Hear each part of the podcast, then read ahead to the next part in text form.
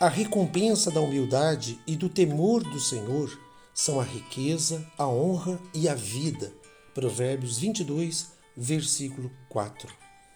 Qual é a recompensa daquele que é humilde?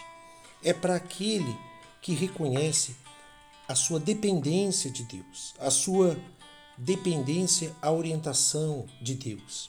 As pessoas que são humildes, elas definem todas as suas ações, seus projetos, suas escolhas, seus sonhos, os seus pensamentos com temor do Senhor.